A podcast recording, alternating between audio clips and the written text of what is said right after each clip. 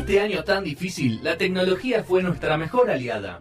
Nadie conoce mejor los avances que se vienen, la historia detrás de las grandes empresas y esos datos curiosos que todos queremos saber de la tecnología que nos rodea. Gastón Shapiro, nuestro guía en este mundo. Cada día más cercano a Terminator.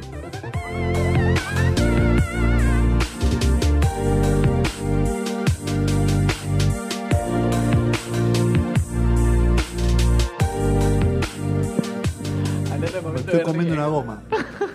Así derecho. Pide aire, viste, yo no puede. Estoy comiendo una goma. Una No. gomita. Las amo. No, pero me hace mal esto. No, no hace bien. Es como gelatina. No, pero hace mal. Es una de las golosinas más No, sanas. hace mal, pero la panza te, te está todo pegateado. Un- No, es un como, es como comer una gelatina, pasta. pero un poco No. más espesa. Al lado de un caramelo ¿Y la sólido. gelatina cuando lo comes? Cuando te estás mal.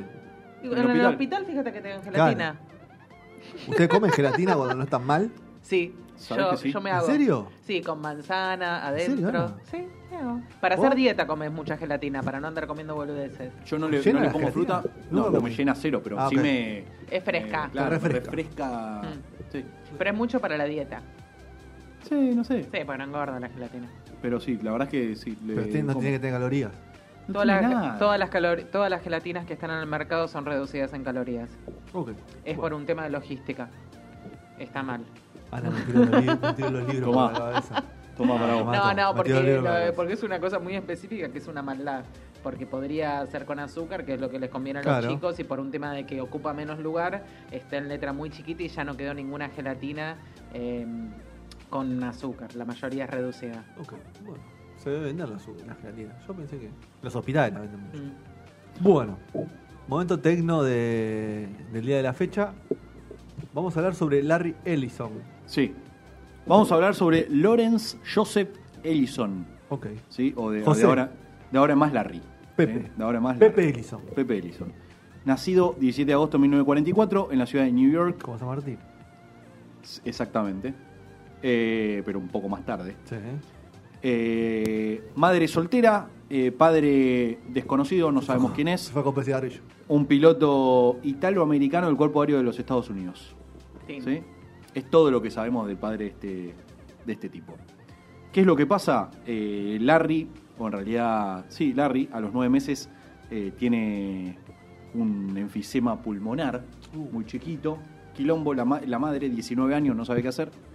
Dice, no, no puedo hacer, no, no me puedo hacer No cargo puedo. de este pibe con estos problemas. Y agarra y su mamá, Florence Spellman, le dice a su hermana, Lillian, toma, te lo doy. Te lo doy. Y entonces su tía, a partir de ese momento, Lillian y su esposo Luis Ellison se hicieron cargo del pequeño Larry, ¿sí? o sea, prácticamente recién nacido. ¿Y o a la madre biológica? La madre biológica no aparece hasta que Larry tiene 48 años. Ah, guau. Hasta los 48 años Larry no sabía quién era su madre biológica. Pero la Él- veía como la tía. Exactamente. Ok. ¿sí? Eh, o sea, Lillian Spellman y Louis Ellison eran, son sus padres, no biológicos, pero son sus padres, digamos. Para él son sus padres. O sea, recién a los 48, eh, Lawrence conoce o sabe que su mamá es la hermana de su mamá. Eh, ¿Qué es lo que pasa con este muchacho? Primero y principal, nosotros estuvimos eh, charlando un montón de veces sobre un montón de eh, fundadores o gente reconocida dentro del mundo tecno y cosas que lo hacían diferentes. Viste, cada uno tiene como su, eh, su forma de encarar sus propias empresas o cómo, digamos, va avanzando la empresa y cómo van cambiando su forma de ser. Y este tipo, eh, como lo decíamos antes, es como que nunca, nunca descansa, es un competidor de todo. O sea, todo quiere ser el número uno, quiere ganar a todo, a las bolitas, a, eh, y, Personalidad ambiciosa. total, pero ambicio- ambición al nivel de que literalmente su objetivo de vida, dicho por él mismo, es ser el primero en el podio de grandes fortunas. Ese es su objetivo de vida. Ser el uno. Él no quiere ser el 6, que es donde está ahora. O sea, no es que ahora es el 200 y dice, bueno, me podría ir un poco mejor. Él es el 6 y quiere ser el 1. No está contento, o sea, en donde está ahora no que no está importa el, contento. el valor o el concepto, Quiero ser el uno. es ser el uno. Ponela en. Zoe y listo. claro. El chabón quiere ser el uno. Y digamos que eh, mal no le está yendo porque está en camino, está más cerca que nosotros. Bueno, ¿sí? se lo propuso, Es- se lo lo propuso. es que es difícil, del, capaz del 10 al 6 salta más fácil que del 6 al, al Sí, 2 o o te al van 3. bien un par de negocios y está, porque Claro. este tipo, por ejemplo, hace un par de semanas, en un día ganó 16 mil millones de dólares, porque hizo un buen negocio, Bien. ¿sí?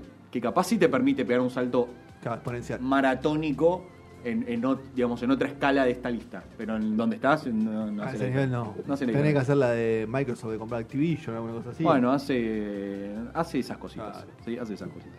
Vamos a empezar a hablar un poquito de, de Larry entonces. Ya sabemos que lo crió su madre, si bien eh, su tía, eh, si bien nació en eh, Nueva York, pasó prácticamente toda, toda su infancia y adolescencia en Chicago, en South Shore, en un departamento más bien chiquito, en una zona más bien eh, de ingresos medios bajos. Periférica. Exactamente. Eh, su madre adoptiva, según él, una mujer cariñosa y atenta, y su papá austero y distante.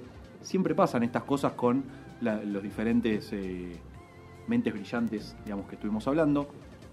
Un alumno brillante en, en su primaria y en su secundaria.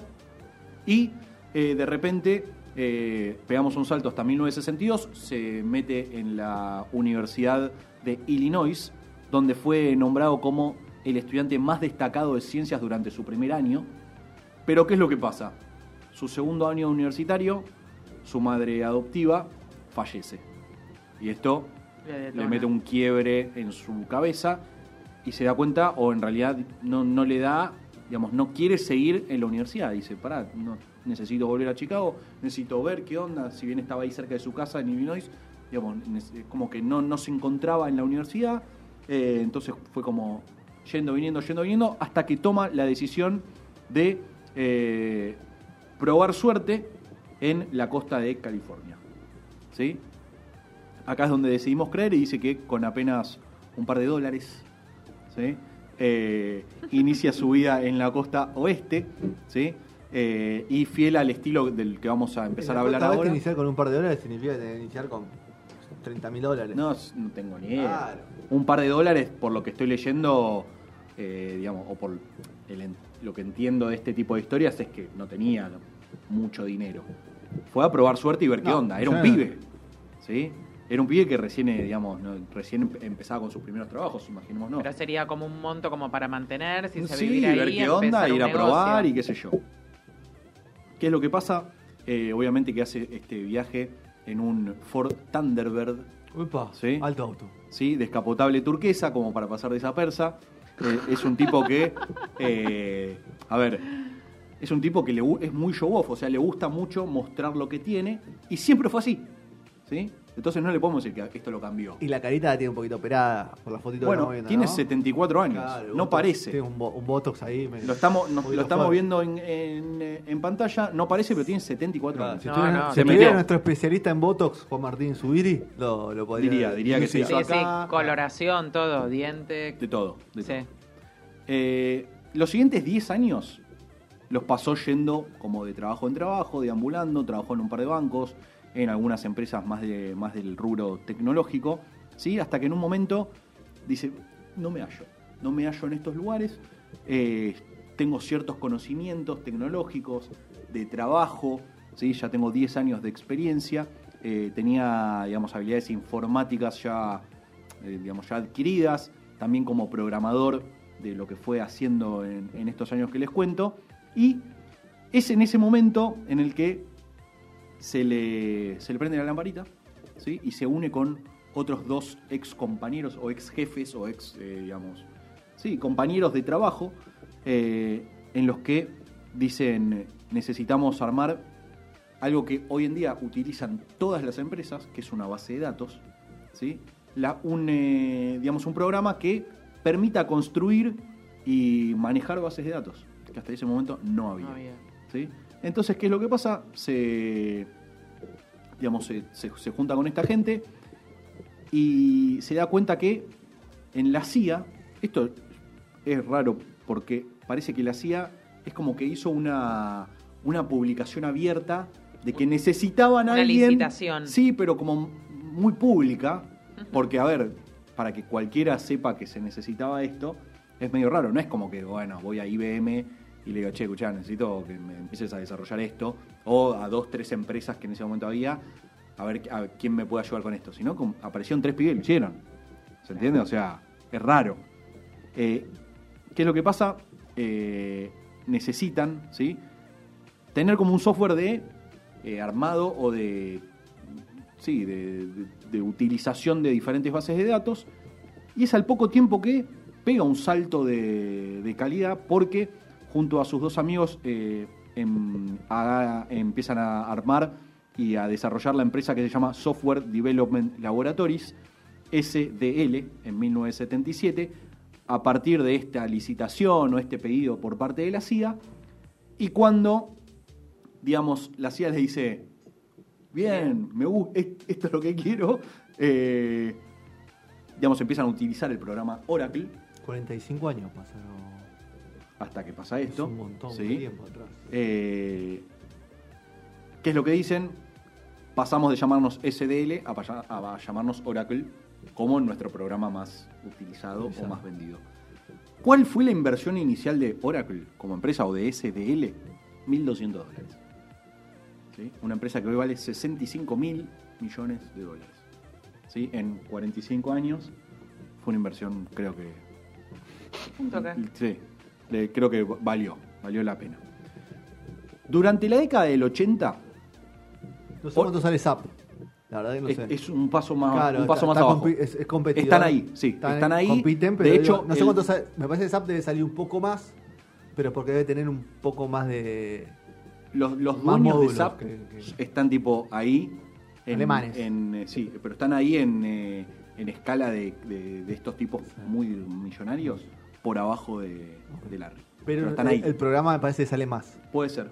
Eh, si vos lo querés, Ah, si vos lo querés com- comprar. Si quiero comprar la empresa SAP, Ah, me sale más caro que. Si quiero com- no, no el programa, sino si quiero comprar SAP, la empresa, me Como sale el más caro que servicio Oracle. con todo. Ok, entiendo. Puede ser. Me parece. Puede ser. Me parece. Después, chingo. Puede ser. En eh, la década del 80, o sea, tres años después de haber creado su empresa, pum, mete un, un bombazo espectacular.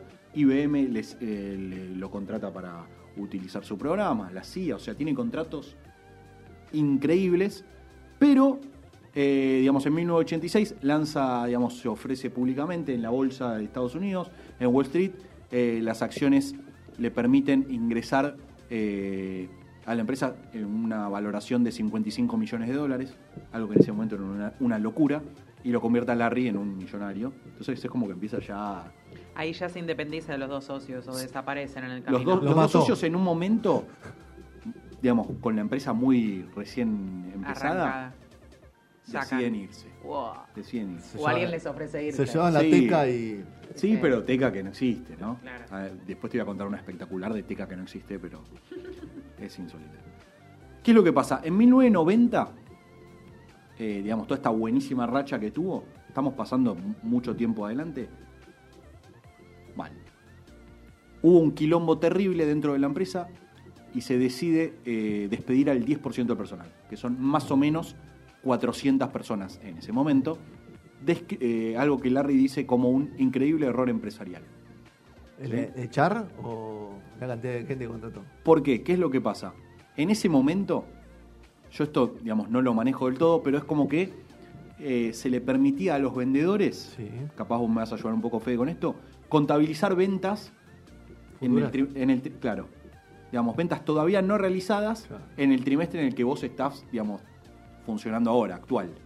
Entonces, esto, digamos, todas las cifras que se mandaban o todo, el, digamos, la- la- lo público que se Era la conocía de la empresa era...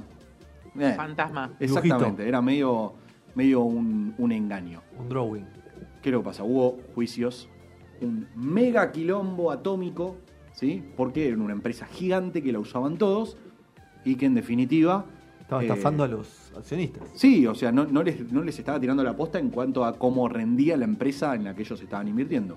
Eh, Entonces, durante los primeros años de la década de los 90, estuvo al borde de quebrar la empresa porque estaba hasta las manos. O sea, era un lío total.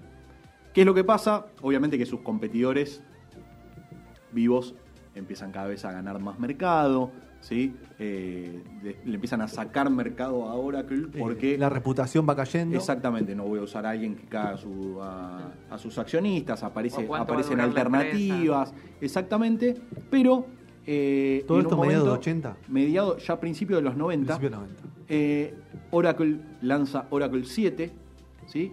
que hace un, un quiebre total en la historia de Oracle porque es el software más vendido de su historia, le mete, digamos, permite superar digamos, todo este bardo, ¿sí? vuelven a consolidar la posición que tuvieron años atrás y a partir de ese momento nadie los puede desbancar, son los número uno en lo que hacen y van a seguir siendo hasta que alguien supere lo que estén haciendo, pero son, digamos, muy dominantes en todo lo que tiene que ver con el manejo de eh, las distintas eh, bases de datos. ¿Qué es lo que pasa? Edison a lo largo de estos años hace una fortuna incalculable, una locura, eh, porque no solamente, digamos, su plata viene por el éxito que tiene Oracle como empresa, sino que, como decíamos antes, Va a decir invierte. Vamos invierte tuki, tuki, tuki, tuki. Mucha startup. No solo eso, porque te voy a contar algunas cosas que hizo aparte de... ¿Compró un equipo de fútbol o algo?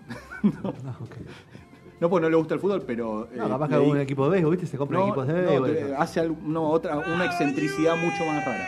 Mucho más rara. Eh, fue de los primeros inversores en Salesforce, Salesforce. una locura, una empresa que está eh, evaluada en 120 mil millones de dólares. Él es uno de los, digamos, sus principales accionistas. Un unicornio. No, no, 120 mil millones. O sea, son 120 unicornios. Una locura. Eh, bueno, y tiene, digamos, eh, muchas acciones en Apple, Tesla, etcétera, etcétera, etcétera. Es tan amigo de Steve Jobs, del dueño, o, o fue tan amigo en realidad de Steve Jobs, dueño de Apple, que en su tercer matrimonio, el tercer matrimonio de Larry, Steve Jobs fue el fotógrafo oficial. Toma, y lo pudo pagar. bueno. Lo pudo pagar. Pudo- lo pudo pagar. En el momento en el que Apple, no sé si se acuerdan o si vieron la película, que yo, Apple tuvo un momento en el que estaba en la había- cuando Lo había habían echado echado a Steve Jobs, un quilombo, Sí. necesitaban a alguien que maneje Llaman a Apple, a- qué sé yo. ¿A quién llaman? Ah, ahora me recuerdo. A este tipo. Este tipo de repente se convertía en el director de Apple, ¿sí? era un tipo con mucha experiencia en el mercado, lo llaman, ¿sí? y hasta el 2002 eh, fue director de Apple en- y decidió abandonar digamos, ese cargo por falta de tiempo. Sí, Sí. la ética de- Pero digamos que estuvo siempre metido en lugares estratégicos. La guita va con la guita. Total. Y aparte es un tipo con contactos y sabe lo que hace. Claro. ¿no? Eh, y también es el presidente de la mesa directiva de Tesla. OJ, ¿sí? la empresa de Elon Musk, de la que ya hablamos. Sigue siendo, o sea, hasta el día de Es hoy. sigue empleado de siendo- Elon. Sí, podemos sigue decir. siendo. eh, o sea, Elon le, le garpa. Puso Sí, la- este, hay problemas con el aguinaldo. y esas cosas. Eh, lejos de mantener un, eh, digamos, un bajo perfil, No, no. que en no. general. Y se fue con el auto descapotable Con arrancando. Con el, Claro. con el Thunderbird y después con, con estar en la bueno, mesa que imagínense está. si, eso, si eso recién empieza, ¿no? Imagínense que eh, nosotros, de, de los demás eh, personajes de los que hablamos, sabemos que tienen una fortuna que no tiene sentido y que tienen algunas cositas, pero no es como que vos decís, ah, no, mirá, mira cómo muestra esto, cómo tiene aquello, cómo tiene lo otro, qué sé yo. Este tipo es el, eh, según digamos, el mercado estadounidense, coleccionista de mansiones. Coleccionista de mansiones. Sí. Es el, digamos, el filántropo número uno. Llaveros, Escuchá, latitas, marquillas. Filántropo número uno en cuanto a eh, compra de, de grandes eh, Mansiones. hogares, sí, grandes casas. Sí, que son inversiones inmobiliarias. Exactamente. Pero él no. El tema es este. No las quiere es que él vender. no las quiere No vender, no, le restaura. interesa. Claro. Te digo más. Él las colecciona porque le parecen lindas. No, y, y- y lo que hace con la. es- oh, vamos, vamos paso a paso. Vamos paso a paso porque no, me- no quiero saltear alguna cosa. Eh, primero y principal. En el 2012, o sea, hace 10 años atrás, adquirió el 98% de una isla hawaiana, ¿sí? Por algo así como 550 millones de hijo de dólares. puta que no le vendió el 2%. No, porque creo que es donde está. es donde la- viven la los gente- caseros y está el municipio, la No, donde está la gente, la gente de ahí. el cementerio, la plaza y la hawaianos, ¿dónde están los policía es el 3. En esa isla instaló un Four Seasons, ¿sí? que es como un laboratorio de salud y bienestar basado en datos, o sea que utiliza todos los datos que tiene su empresa acerca de cómo funciona o qué es lo que quiere la gente, entre comillas. Y es como que Es el, sí, es como el lugar en donde prueban cositas nuevas. Che, no, creo que a la gente le gusta la almohada un poquito más livianita, qué sé yo, el colchón lo ponemos contra la ventana, eh, o prueba prueba piloto. Bueno, lo prueban en su propia isla. Bien. Sí, El chabón tiene su propia isla, dice, sería un país casi, casi te diría. tiene su isla, ¿sí? Y eh, puso un Four Seasons eh, ahí mismo.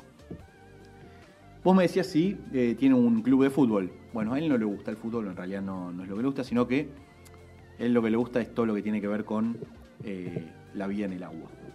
¿sí? Colecciona yates. ¿sí? En el 2004, es- esto es buenísimo porque, eh, como yo les digo, el chabón quiere ser el número uno en todo lo que hace. En cualquier cosa que haga. Entonces, si vos te compras un yate o te mandás a hacer un yate, querés que sea el más grande de todos. Ay. Yo no quiero que sea el 2 o el 3. Quiero que sea el más grande.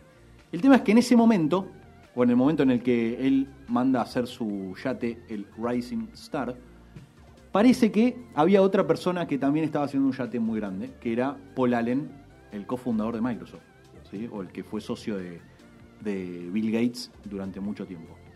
Entonces, lo estaban haciendo como en el mismo lugar, ¿sí? Y él dice, pará, ¿cuántos, ¿cuántos metros tiene el de Paul Allen? 200. Bueno, yo creo que el mío tiene nada, 205. Y así fue durante un montón de tiempo. Es como que los dos estaban en esa. De, Compitiendo. Sí, a ver qué. Hasta que en un momento Polaren se, se dio de baja. Me bajo, me bajo. Se dio de baja y dijo, Me bueno, bajo, que eres más grande. nah, Me- meto me bajo. El chabón tiene el Rising Star, es un palacio flotante, básicamente. Tiene 140 metros de, de largo, de eslora. 82 camarotes. Sí. Hoy con todas las cosas que puede tener adentro. Claro, ¿no? pues. Una locura. 200 palos verdes, vale. ¿Sí? Eh, bueno, ¿qué va a hacer? 82 Este hombre camarotes, está 200 casado, tiene chicos, o sea... Se casó un- cuatro veces. Ah, bueno. Sí, te voy a hablar de Los eso en un ratito. divorcios. Cuatro divorcios. La- sí, sí, mira, te lo tiro. Te lo, te lo Los cuatro divorcios me parece Cuatro mucho. divorcios, pero hubo tres tipo muy tuqui tuqui tuqui. Ah. Tuqui, tuqui, tuqui. ¿Qué es lo que pasa? Eh, Vos no sabés que el tema de divorcio nos gusta andar. Claro. Me gusta no preguntar. solamente colecciona propiedades, como les conté, ¿sí? o ¿Qué comprador otro, qué otro ávido, hobby tiene? ¿Qué otro hobby tiene? sino que el tipo no puede vivir en todas las casas que compra, porque tiene una cantidad de casas Claro. insólitas. El chabón vive solamente en dos o tres. El resto las usa en, o las convirtió en museos del arte que compra. Comprarte, bueno. compra arte, colecciona arte. Entonces tiene una casa en la que tiene arte moderno, otra casa en la que tiene arte europeo del siglo XVIII, otra casa plata. impresionista francés. Chao.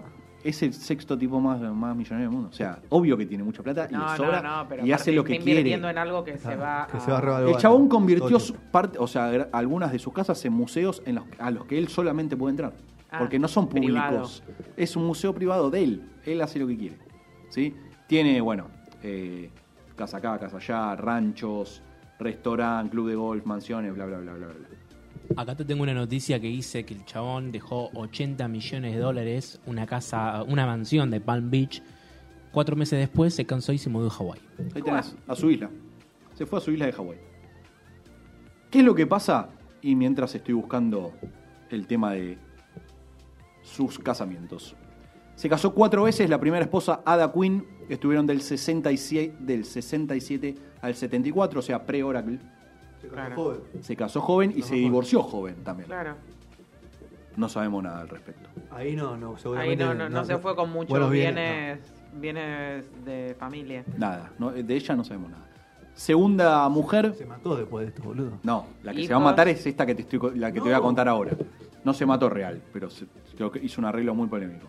Nancy Wheeler Jenkins, del 77 al 78, momento clave, Claro. se casaron seis meses antes de que eh, Larry fundara SDL o Estaba, Oracle. estaba todo el día laburando, no le da bola. En el 78 se divorcia y Wheeler renunció a cualquier reclamo por 500 dólares. No, Will. No la pifió. sabía. La pifió. Nancy la pifió. No sabemos, no sabemos qué es de su paradero. 500 dólares. ¿Qué es de su paradero? No sé. No, no, no- no lo puedo asegurar. Bárbara Booth, ser- eh, tercera esposa y con quien tuvo dos hijos, David y Megan, que son productores de cine. Esos son los primeros hijos que tiene. Los únicos dos hijos Los que únicos. tiene. Productores de cine de películas como las últimas de Terminator. Ah, mira. Y bueno, Poniendo. productores, ponen la teca. Sí. Eh, estuvo casado del 83 al 86. Y por último, su cuarta esposa, Melanie Kraft, que es una novelista, eh, estuvieron casados del 2003 al 2010, ¿sí? Eh, que es esta, La que más duró. la que más duró y es en la que Steve Jobs le sacó foto de su casamiento. Ah, qué. ¿Qué es lo que pasa? Está medio jugado ya, Steve Jobs, cuando sacó la foto. ¿2003? Eh, estaba, estaba ahí, estaba borde. Eh, el tipo es un. A ver, Un excéntrico de sin, mierda. sin saberlo, eh, siento que se preocupa mucho por su bienestar Estética. estético, ¿sí? Eh, Le gusta, qué sé yo, y obviamente que si vemos fotos no nos damos cuenta que tiene 74 pirulos, Claro. pero aparte no te das cuenta porque siempre está, aparte de hacerse 200.000 tratamientos estéticos, ahora empezó a salir con Pibita. chicas mucho más jóvenes que él. Con pibitas. Sí, de hecho su actual eh, novia o pareja tiene 48 años menos que él eh, y se llama... O sea, tiene 26 años. Sí. Un Constantín. Eh, uy, para que perdí el nombre, porque lo tengo ahí, porque pero rea- vos realmente crees que es un... La de 26 debe estar. Ya habrá hecho el contrato, seguro. Y pero es como la de Constantini, ¿viste? Claro. Una onda así, creo yo, ¿no? Eh, Nikita Khan, ¿puede ser? Puede ser, sí, sí, sí, puede ser. acá la tengo. Eh, Y es la novia actual. es la novia que tiene... Para, para, es la novia de ahora. Última Capaz de- semana. Claro, Capaz ¿viste? que la limpia. Capaz dentro de un par de 2020, ¿eh? Claro, capaz dentro de un par de Capaz que la limpia. meses. Por ahí no en la cuarentena no pudieron. que las parejas duran la- muy la, la poco pasaron ahora. mal con la pandemia. Y Dura muy- estaban encerrados en un chico. Duran muy poco las parejas ahora, ¿viste? Eh, así que Pero siendo- no más casamientos. Por ahora no. No. Siendo un tipo Lo bueno es que es prolijo, se divorcia, no lo deja colgado. se hace cargo de todo, obviamente. Eh, siendo un tipo de estos que estuvimos hablando, digamos, fundador o con grandes fortunas, muy poco dado en cuanto a dar Donación. plata o donar, ¿sí? Muy cercano a Donald Trump, Uh, muy cercano a real, ¿sí? Eh, de hecho, él eh, en su momento había Financió. sí y había querido darle cerca de 200 millones para hacer todo un tratamiento anti-COVID, eh, porque Donald no? Trump estuvo, digamos, en el inicio de- del tema COVID, qué sé yo, eh, pero, digamos, en líneas generales se calcula que él donó o dio menos del 1% de su fortuna en motivos benéficos y que todo el resto se la delira o la junta o hace lo que quiere para ser el número uno de la lista de más millonarios o para comprarse la boludez. Es su objetivo. Antes de morir quiere llegar. ese Eh, es ser el número uno. Exactamente. Va a ser dura la lucha. Yo creo que está muy lejos. Está muy dura. la Sí, lucha. sí, sí. Sí, porque Creo. más lo veo demasiado negocio. Y aparte sigue creciendo con una empresa que no, digamos, que tiene potencial para seguir. Y aparte, Ah. Tesla, por ejemplo, es un, tiene- No, es un mundo aparte. empezó. Olvídate. Bueno, eh, hemos hablado de Lawrence Ellison, Lawrence Joseph Ellison, Larry Pepe, Larry Pepe Ellison para, el- para los pibes de, de allá de, de Chicago, Illinois. Exactamente. Eh, le decían así en la esquina. Así que ha pasado un nuevo, una biografía de Tecno, de, los de los capos Tecno, de los capangas. Este es el creador de Oracle, así sigue siendo el CEO de Oracle. Bajó, se bajó y empezó. Se bajó, pero tiene todavía, viste, las decisiones. Ok, lo llama. Claro. Che, Larry, ¿qué tenemos? Chequean. Che, queremos tomar esta decisión. Claro, ¿Qué ¿qué pensás? hacemos, Larry? ¿Qué opinás? Por ahí. No sea boludo, Eh. ¿para qué carajo te dejé? Le dice. Claro. Ah, bueno, bueno, listo, ya nos quedó claro. Pero vive la vida, digamos. La vive como la quiere vivir.